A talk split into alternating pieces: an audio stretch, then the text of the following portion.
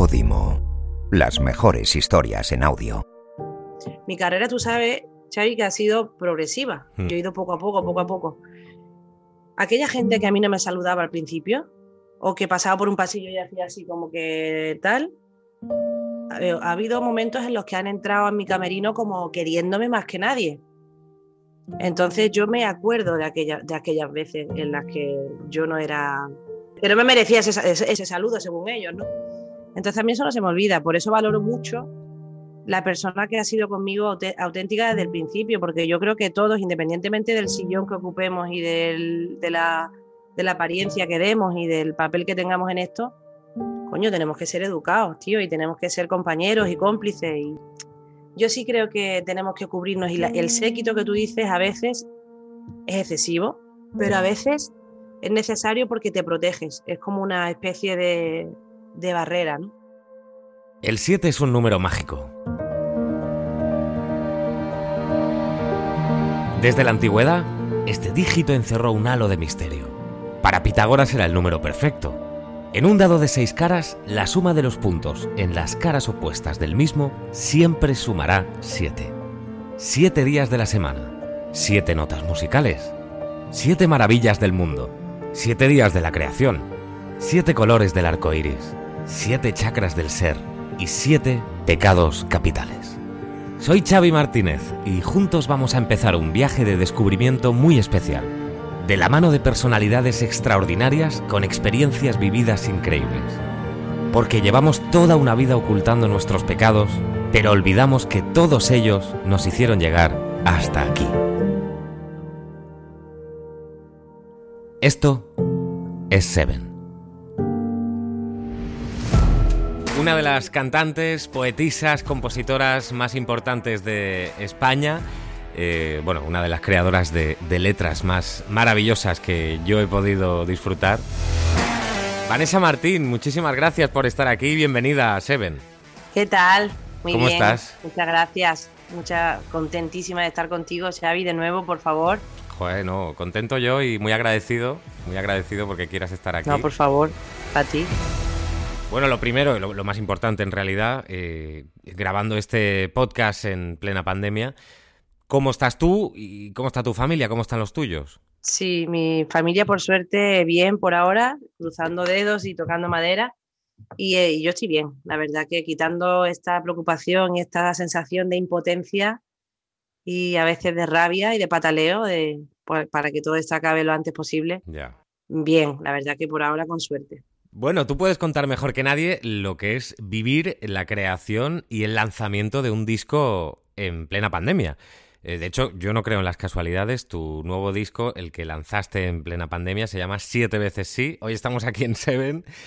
¿Cómo es? ¿Cómo es lanzar un disco en medio de una pandemia? ¿Y, y tú cómo te sentiste? ¿Cómo viviste todo esto? Pues un poco de locos, la verdad te digo, porque además este disco estaba previsto para el 2021, pero ya lo he contado más veces, ¿sabes? Que me puse a escribir cuando nos confinaron, me puse a escribir con la- toda la emoción a flor de piel Sí. y toda la incertidumbre y toda la búsqueda y todo el balance que haces de tu vida cuando de repente la vida para en seco y, te, y parece todo tan tremendo, ¿no? No estamos acostumbrados a eso.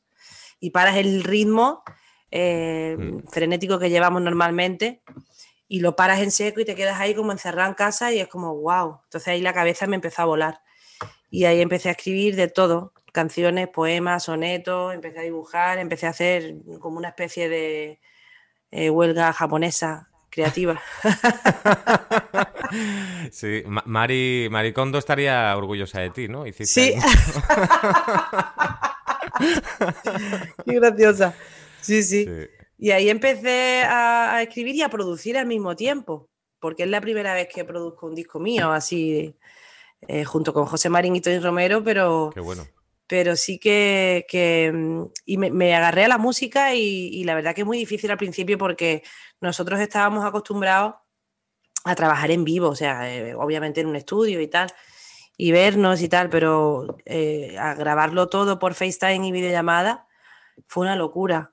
Además, uno, uno de los productores es invidente, Tony, y, mm, y nos dimos cuenta de las carencias que tenía el, el Pro Tools, bueno, el, el programa Sí, sí, para, sí. para en ese momento él haber trabajado solo, ¿no? bueno, y a partir de ahí, una de las cosas que precisamente nos contaba que había agradecido en esta pandemia es lo que ha aprendido y lo que, ha, lo que se ha desarrollado individualmente, lo que, lo que ha avanzado, porque es verdad que al principio íbamos como muy lentito y tal, y después el tío le pilló el punto y, es un fiera, ¿no? Te das cuenta. Esto ha sacado muchas carencias que, pasaban por alto, la verdad. Y de repente, pues, eh, bueno, hemos sido conscientes como decía, ¿cómo era lo de hemos sido engañados? Hemos, sido engañados, tío. Ese es mi meme favorito de la vida, tío. Creo que no lo puedo utilizar más. Lo utilizo para todo. O sea, sí, sí. Bueno, claro, sí, sí. Y el tema de, Internet y la tecnología, es verdad que en esta pandemia lo ha transformado todo, porque al final te has dado cuenta, ¿no? De que las empresas incluso a veces mandaban a directivos, yo qué sé, AVE a Madrid desde Barcelona, AVE a Madrid tres días, noches de hotel, no sé qué, para una reunión que hoy se han dado cuenta que se puede hacer telemática. Total. Eh, o, por ejemplo, los programas de televisión, cuando veíamos a, Buena Fuente hacer su programa desde su casa, ¿no? Es como que nos ha cambiado la mente y ya normalizamos la videollamada. Totalmente. Pero a la vez Internet, en, estos últimos años, que yo creo que ha traído cosas espectaculares, también es verdad que, y lo he comentado con varios protagonistas aquí en Seven, mm, y entrando en uno de los pecados capitales, la pereza, ¿tú crees que Internet nos ha hecho más perezosos de alguna manera? Yo creo que sí que Internet tiene muchas cosas buenas, como bien dices, porque además te acerca a tiempo real al mundo y te das cuenta que hay muchas empresas que efectivamente se, están, se han dado cuenta que ahorran un dineral y también eh, contaminamos menos, que ya te pones a pensar en, en todo. Y te das cuenta que cuando tienes interés, eh, las cosas se consiguen, porque yo me grabé el videoclip de Un canto a la vida en pleno confinamiento, me lo grabé con mi iPhone. O sea que que, flipas. O sea, con, el foquito típico que te compras para, para casa y tal, y, tu iPhone, y ahí moviendo, decora ahora graba aquí, ahora graba allí, después lo mezclas con, lo editas con un programa de vídeo así normalito y, sale, ¿no?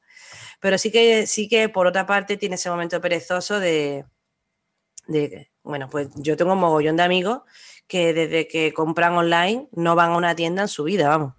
Claro, la pereza también, eh, no tan entendida a nivel ancestral, sino más adaptada hoy, siendo, por ejemplo, España el cuarto país de Europa con más casos de depresión y ansiedad, según los últimos datos. ¿Crees que estamos muy frustrados? ¿Crees tú como artista que tienes eh, cierta responsabilidad también a ese nivel? Total, total, porque eh, hay, mira, en las canciones, por ejemplo, hay un mensaje que lanzar y te das cuenta cuando vienen a tus conciertos gente de 13, 14, 15, 18 años, que, mm, que efectivamente esta gente se está formando contigo en cierto modo, eh, conmigo, con, con Alborán, con Carrasco, con Bebe, quiero decir que todos tenemos influencias en ese sentido. Y sí que nosotros somos además eh, aquí en España somos muy de estar, en la calle, de compartir, de abrazarnos, de mirarnos, de, hacer mogollón de cosas. Madrid es la capital y eh, culturalmente, a nivel de hostelería, de tal, de repente ahora paseas por la calle un martes, un miércoles y te, entra una depresión y una sensación apocalíptica tremenda. Entonces sí es cierto que yo entiendo que esta segunda ola además eh, le ataque un poco más duro a las cabezas, y por eso de ahí, a las cabezas, como diría mi abuela, y por eso de ahí em, creo que más que nunca la música, en general la cultura, creo que tendría que tener más presencia porque la cultura nos salva precisamente esa parcela, la cabeza, el corazón, la energía, la inspiración, el atrevernos a hacer cosas, soportar mejor los golpes o los reveses de la vida, ¿no?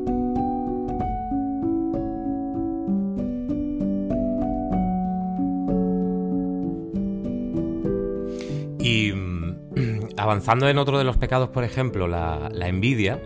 ¿Tú has sentido envidia en esta industria musical que sabemos todos los que llevamos años ya aquí dentro en esto, que es feroz, ¿verdad? En la competitividad, en, los egos, que es una cosa terrible.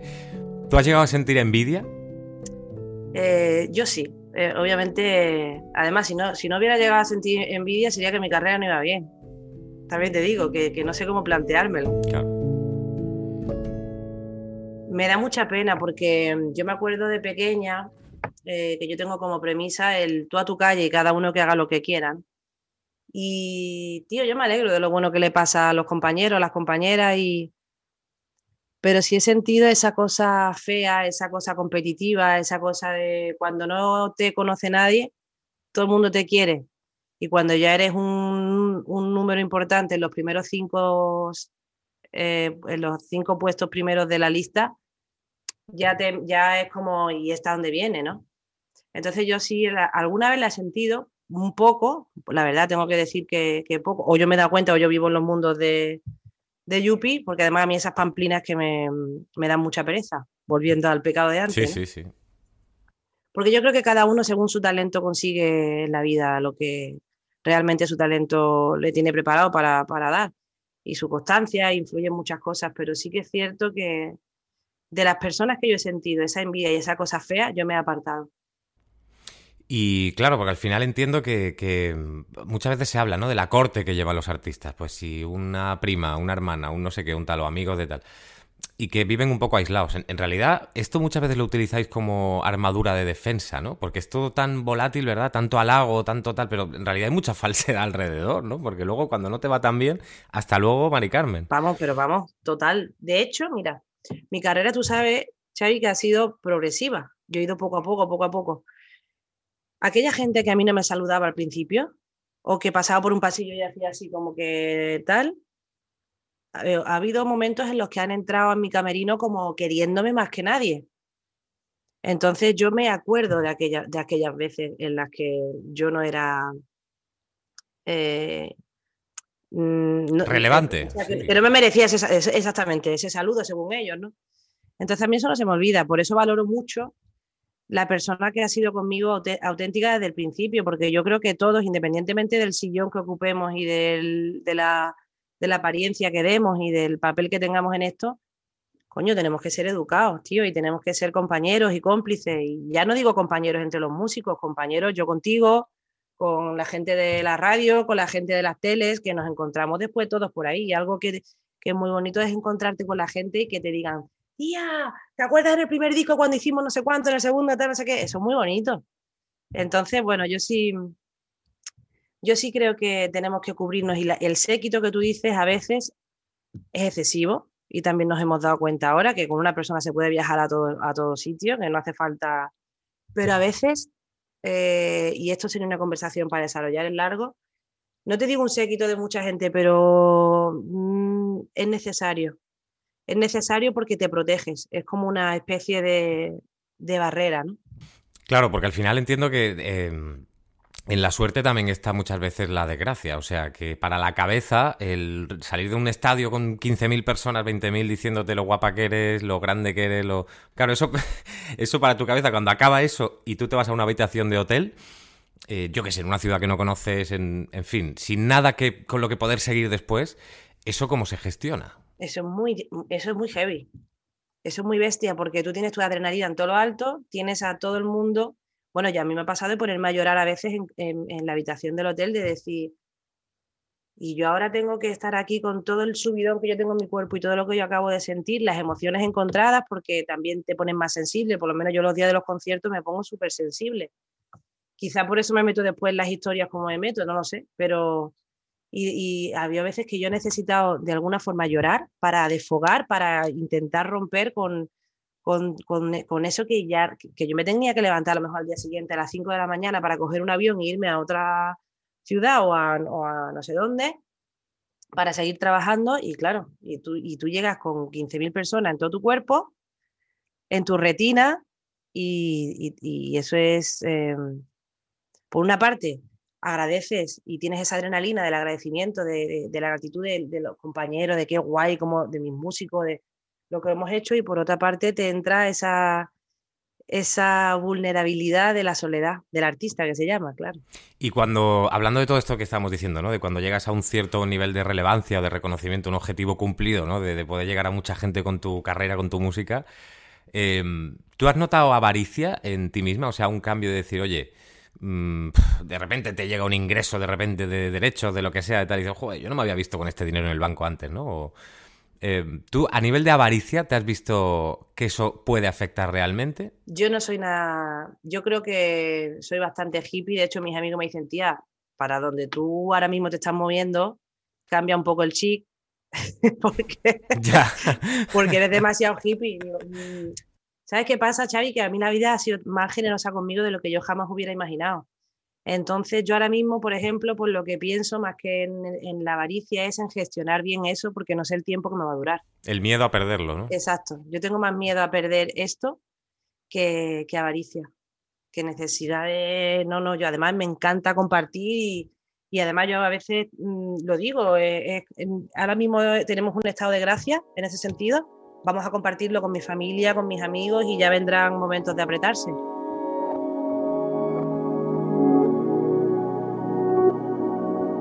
Cada pecado capital tiene su propia virtud. Isidore Lucien Ducasse, conocido como Conde de Lautremont, fue un poeta francés del siglo XIX que escribió precisamente sobre la generosidad. Él decía, la generosidad disfruta de las felicidades ajenas como si fuera responsable de ellas. Y algo que yo no sé si te, ha pasado a ti, lo que más eh, satisfacción me da es, por ejemplo, que mis padres soñaban siempre con una casita en la playa y mi madre decía, yo al final me voy a morir y no voy a tener una casita en la playa nunca, mirando al mar. Sí. al final me voy a morir y no voy a tener nunca una casita mirando al mar, que ha sido mi sueño, tal, no sé qué, no sé cuánto. Y de llegar tú y decir, toma tu casita mirando al mar. No. Eso es, para mí, ya con eso estoy pagada de por vida. Eso es increíble, claro, eso... Esto no lo sabe nadie. Bueno, en mi entorno sí, pero eh, a nivel público nunca. Y eso para mí es una satisfacción tremenda, tío. Y ahora mis padres, a mis padres les ha dado la vida, les ha cambiado la, película, están felices. Y bueno, no solo eso, ¿no? Le, compré la casita, se la, se la, le hice la reforma a la casita, se la decoré, se la puse como la llave, como los programas estos de la tele que dice, toma la llave. Sí, sí, sí, sí. Hostia, qué grande. Pues así, y entonces mi madre, la, la cara de ilusión de mi madre era como, Wow. Eso es para toda la vida, claro. para toda la vida. Claro, como hijos les devolvemos todo lo que, el esfuerzo ¿no? y el trabajo que han hecho, claro. Hombre, imagínate, mi padre, la facultad, mi primer cochecito, mi todo, todo lo que... Y, mis padres han trabajado como cabrones, tío, para que yo pudiera estudiar la carrera, ¿sabes? Y más e, echando horas más que, vamos, doble turno.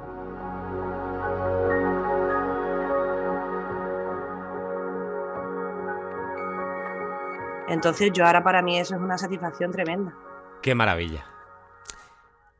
Y hablando de la gula, eh, no de la gula buena, esa que nos gusta a ti y a mí, de abrir la nevera a las 3 de la mañana y comernos 70 kilos de chocolate negro, sino de la, de la más tóxica, la que vemos reflejado en modelos en que muchos tienen como referentes. Parece que estemos obligados siempre a estar perfectos, ¿verdad?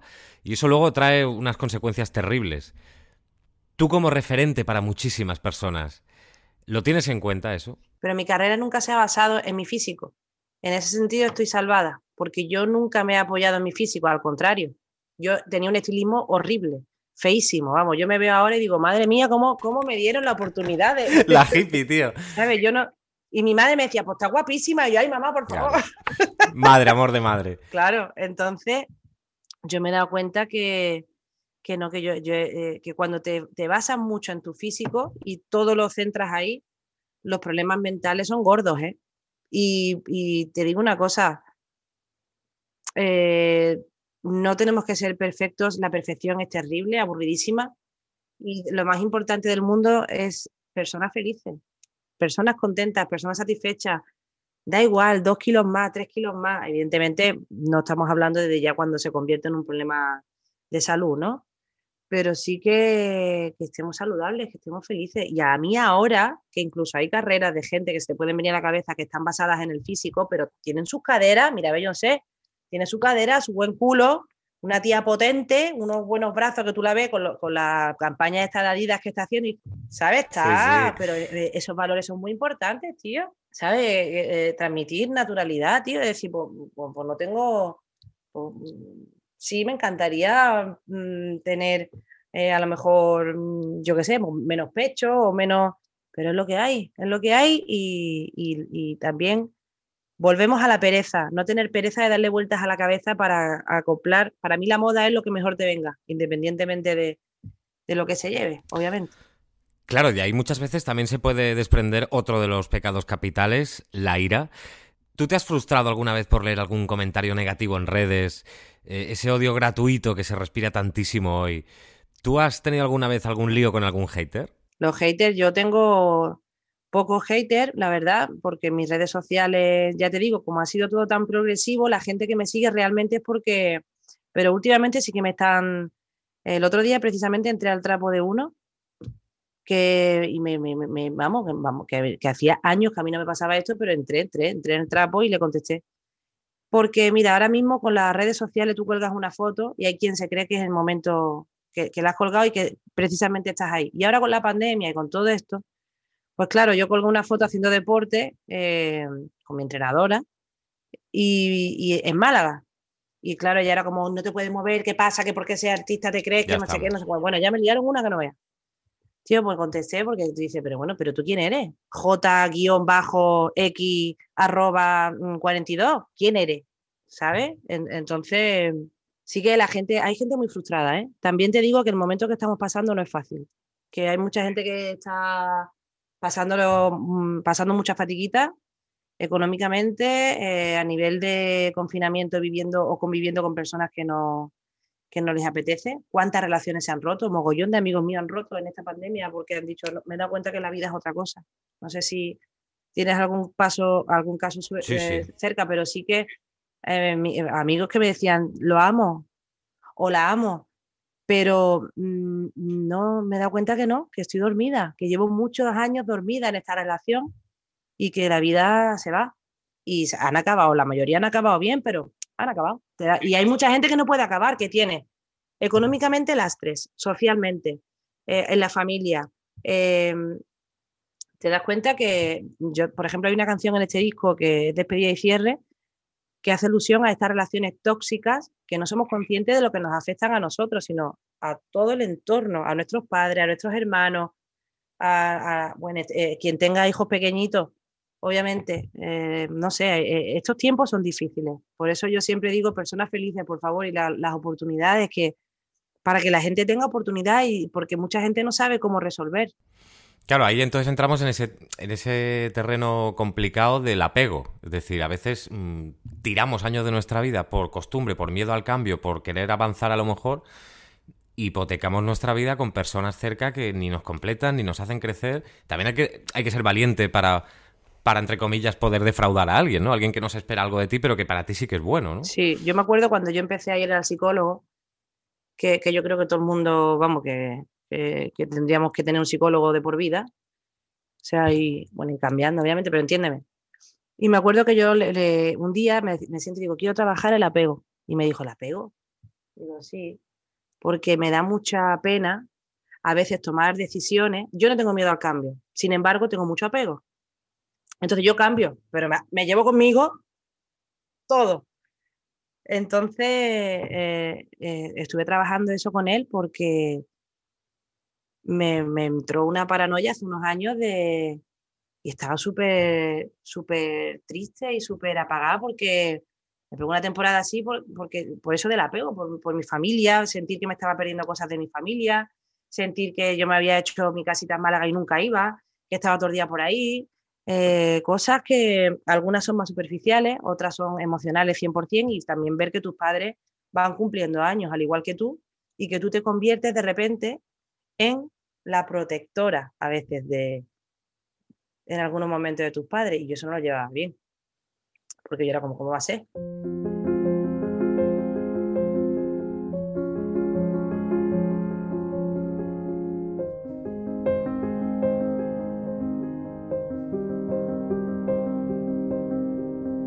Por ejemplo, yo, te, yo, conozco a alguien que, ya me cae bien, que ya te tengo cariño y para mí es para siempre. Para mí esta gente que te tiene mucho cariño, que te quiere mucho y a, los dos, a las dos semanas ya no se acuerdan de ti, es como, ¿qué? Hay mucho de eso en lo, nuestro. ¿eh? Entonces, vamos. es una barbaridad. Una barbaridad, pero yo te quiero, yo te quiero. Y después si te dejo de querer, te dejo de querer, pero nunca vas a ver en mí un doble... Yo soy así, transparente. Además que yo creo que en el tiempo que tú me vas conociendo, eh, yo creo que, se me ve, pero sí que es cierto que el apego es súper importante trabajarlo para liberarte 100%.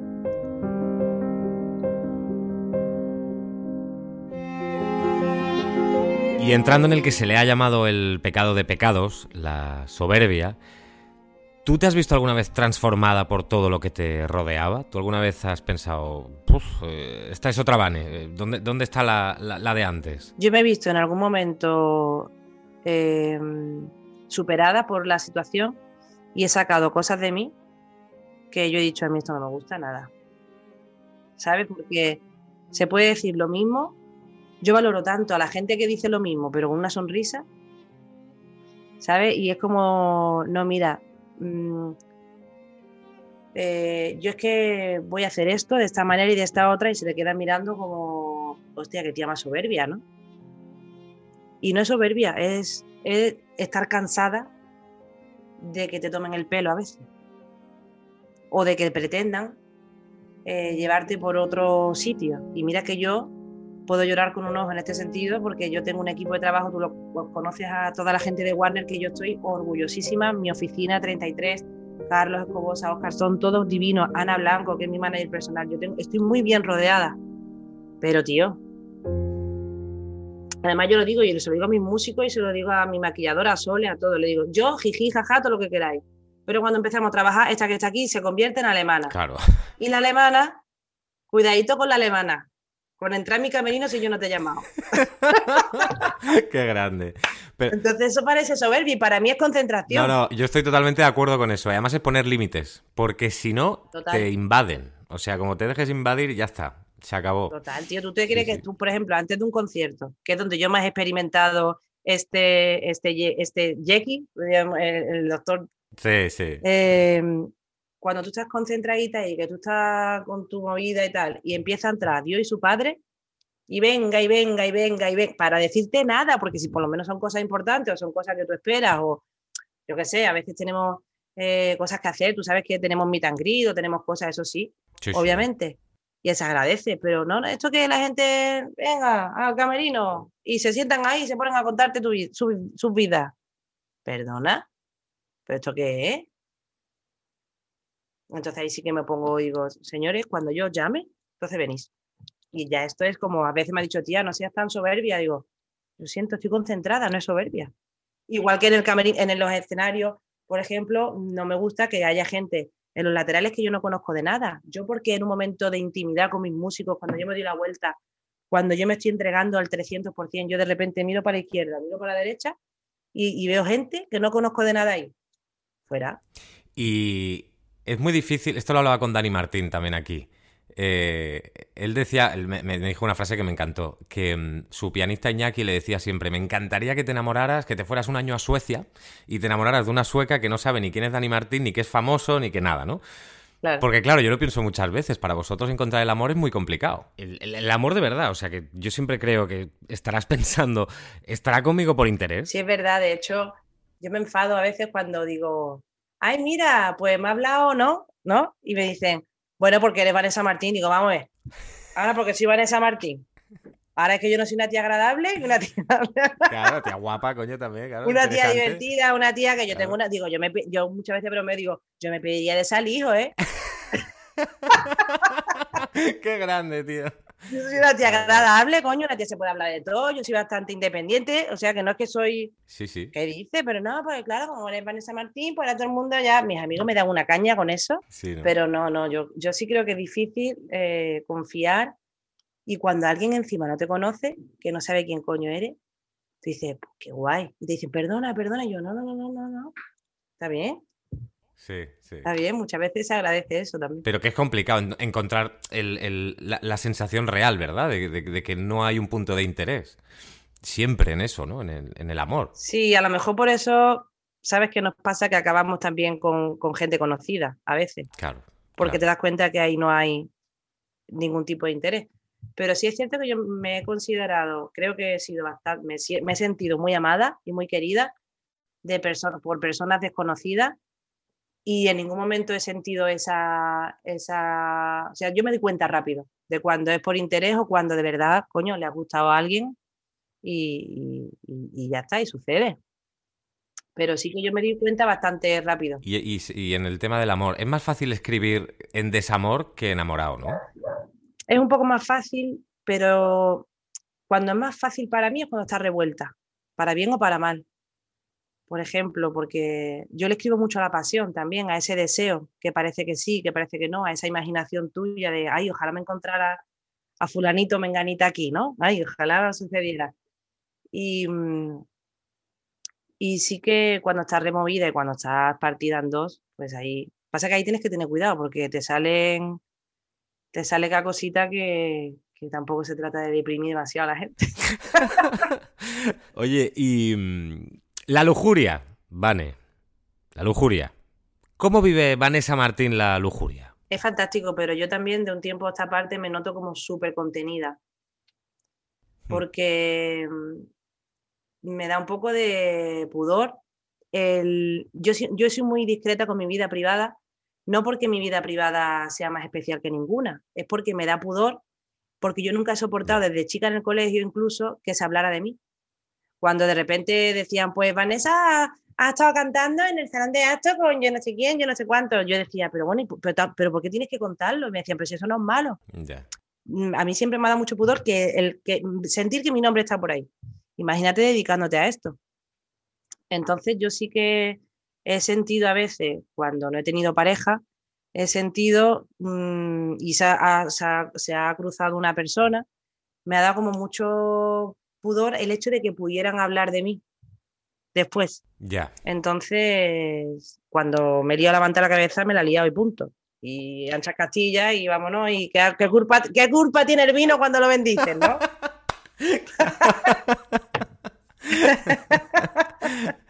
Pero sí, pero cuando, cuando me ha pillado Serena, o sea, y he estado yo como frenando ahí, como, ¡ay! Sobre todo cuando han sido personas así mediáticas o. Ya, ya, ya. Que nos venimos, nosotros tú sabes que nos venimos arriba muy pronto cuando celebramos. Sí, sí, lo sabemos, sí. Alguna, alguna hemos hecho. sí, sí, sí. Nos vamos contagiando. Que no somos gente de irnos pronto a las casas, no somos. no, no, no, no. Nosotros somos de cerrar bares, tú. Sí, sí. Sí, sí.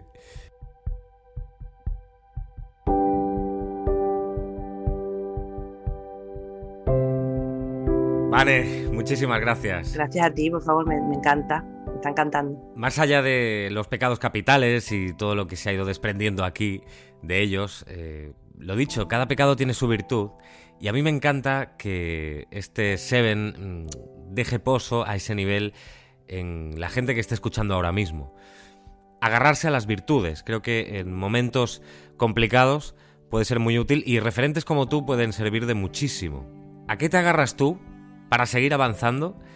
¿Y qué recomendarías para esa persona que está ahora mismo subiendo el volumen de este capítulo y que puede que reciba algo que le sea muy útil? Pues mira, que el sol siempre sale, que el sol siempre termina saliendo es una realidad, una frase muy hecha, pero que a mí me, dijo, me dijeron una vez cuando, hace muchos años y yo pensé, pues anda que también la carga poética que lleva eso también te has quedado descansando, vamos pero te das cuenta que se aplica a, muchas cosas y tenemos que ser fuertes. Eh, agarrémonos a la, a la, cultura, a la música, al teatro, a la pintura, a lo que realmente te sale del corazón y de las entrañas, porque eso es lo que nos alimenta y lo que nos hace sentir fuertes y nos mantiene la cabeza equilibrada con nuestro corazón y serena. Yo creo que todo esto va a cambiar, que depende mucho de nosotros. Eh, que depende de, la conciencia social que, tengamos y que pronto parece ser que va a estar ahí la salida, pero es que deprimirnos no sirve de nada. Yo entiendo que es inevitable, que es involuntario, pero agarrémonos a, a cosas, el anclaje. Una cosa es el apego y otra cosa son los anclajes, los anclajes en el mejor sentido posible, ¿no? De, hablemos, aprovechemos el tiempo para hablar de, otras cosas. Yo en este confinamiento, por ejemplo, he aprovechado el tiempo libre para hablar con mogollón de amigos, mogollón de ratos, de gente que, y conversaciones tan interesantes que, por el ritmo de vida en otro momento te las pierdes, porque, porque es imposible. Y al final te terminas viendo con los mismos y en algún momento dado surge que recuperas el contacto con, pero entonces eh, tenemos que aprovecharnos la vida cuando viene de cara es bonita. Cuando viene de cuando yo cuando de verdad te viene con problemas es muy jodida. Entonces, ahora mismo es un problema gordo en el sentido de la gente que está perdiendo familiares, la dificultad de la enfermedad, económicamente gente mucha gente que está en ERTE o que se ha quedado sin trabajo, que eso es muy difícil, eso la cabeza ahí te gira. Pero intentemos agarrarnos a, a nuestro corazón, a lo que de verdad nos importa, tomemos decisiones, si no somos felices en una pareja, en una relación, si nos sentimos atrapados, atrapadas, hacer cosas. Yo creo que cuando haces cosas, cuando tomas decisiones, te sientes bien.